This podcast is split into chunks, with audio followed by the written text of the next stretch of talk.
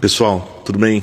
Não sei se vocês já pararam para pensar que talvez esse pensamento moderno sobre a sexualidade, o consumo altíssimo né, de pornografia, o desprezo da moralidade, dos atos, a visão do corpo como um mero local de prazer, enfim, esse pensamento moderno pode estar colaborando muito para o aumento da violência sexual, né? isso contra as mulheres, contra as crianças. E eu falo de violência sexual, mas não somente. Né? Vamos entender. Se inscreva, curta e compartilhe esse conteúdo. Não sei se você já notou, mas quando se expõe, quando aparece na mídia algum caso de violência, né, sobretudo de violência sexual contra mulher, contra as crianças, então nem se fala. Né? Isso causa uma comoção, né, uma indignação geral. Sobretudo se essa violência é causada por uma pessoa de influência, de poder aquisitivo, como um artista, um jogador de futebol. Isso causa geralmente muita raiva. E isso é normal. Né? E ainda bem que, de forma geral, ainda sentimos algum tipo de indignação diante de um mal, de um mal assim causado a alguém. Né? Será que isso, toda essa violência que sempre aconteceu e que agora tem ficado ainda mais exposta ou até aumentado, é realmente culpa de uma sociedade patriarcal, né? como muitos feministas insistem em afirmar? Será que a revolução sexual, com todas as suas consequências, né, o liberalismo sexual, a, a, mentalidade contraceptiva, tem ajudado os homens a não verem mais as mulheres como objetos ou tem potencializado essa visão do homem sobre a mulher e também da mulher sobre o homem? Olha, talvez nunca nos vimos tanto como meros objetos ou simples colaboradores do prazer um do outro. O fato é que perder a sacralidade, a referência do outro como pessoa, nos leva a tratar o outro, a ter né, o outro como instrumentos de serventia. Né? Perdemos a responsabilidade com o outro, já dizia São João Paulo II em Amor e Responsabilidade. Ponto concreto que pode estar nos levando a ver mais e mais ações de violência sexual é a mentalidade da antimoralidade. Você já ouviu esse termo?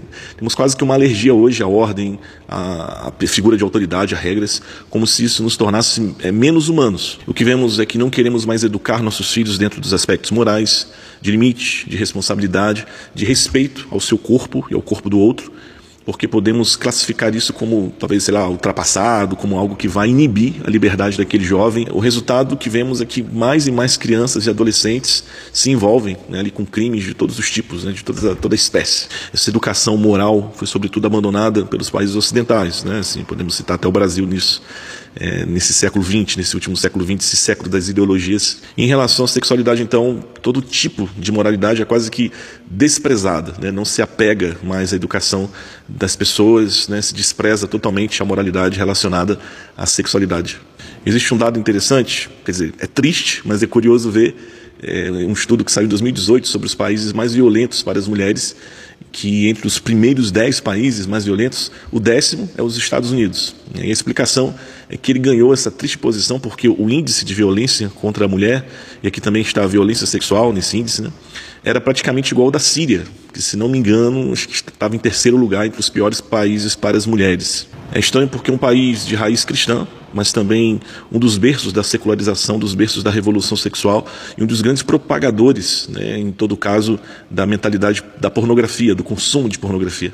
E falando de pornografia, né, essa cultura antimoral fez crescer assim, de forma vertiginosa a indústria da pornografia, né, a indústria pornográfica, e junto com ela o crescimento da tecnologia, sobretudo da internet, né, a velocidade dos dados transmitidos né, ali pela, pela internet, o consumo se tornou ainda mais acessível, o consumo de pornografia, né, por todas as idades, né, da criança até o adulto.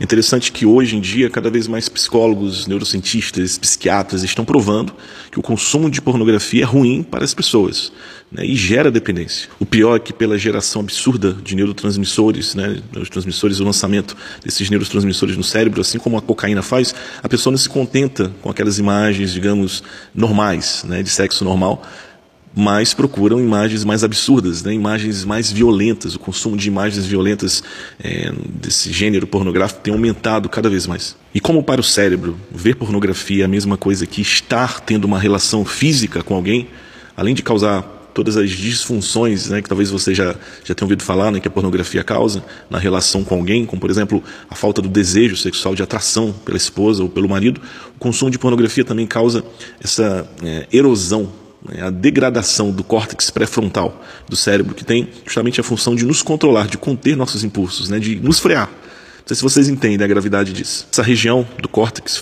pré-frontal né, se desenvolve ao longo da nossa vida.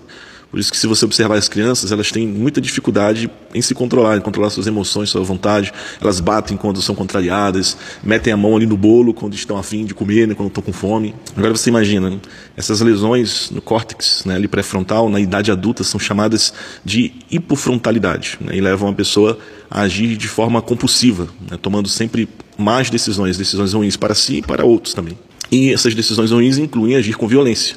E daí a compulsão sexual pode sair do virtual e vir né, para a vida real, ferir, né, agredir, né, chegar a, a, passar dos limites com outras pessoas. E aí que está, né, a linguagem da pornografia, ela está em tudo. Né, se nos expomos a tudo, a certos gêneros musicais, por exemplo, estilo de linguagem ou vestimenta, seremos constantemente, né, ou somos até constantemente provocados, estimulados. Né, uma excitação constante, né, sempre ansiosos por um ato sexual. E como vivemos uma crise na moralidade e na visão ética do corpo, né, da, dessa responsabilidade com a vida, né, estamos sempre a um passo da violência, violência explícita, direta, ou aquela também indireta, onde se aproveita de um consentimento dado pela metade para se ter aquela pessoa, né, para satisfazer o nosso desejo, a nossa vontade. Então, o que, eu, o que eu devo e eu posso te dizer no final desse vídeo é: não tenha medo da moralidade, sobretudo da moral católica cristã. Ela não vai retirar em nada a sua liberdade, pelo contrário, te tornará ainda mais livre. Né? Aprenda, estude sobre isso, estude sobre a moralidade. E outra coisa também, não se exponha à pornografia. Né? Se abstenha ao máximo de toda a linguagem pornográfica que tentam, né, de todas as formas, adentrar na cultura, adentrar na sua vida. Curta, comente, compartilhe esse vídeo e até o próximo.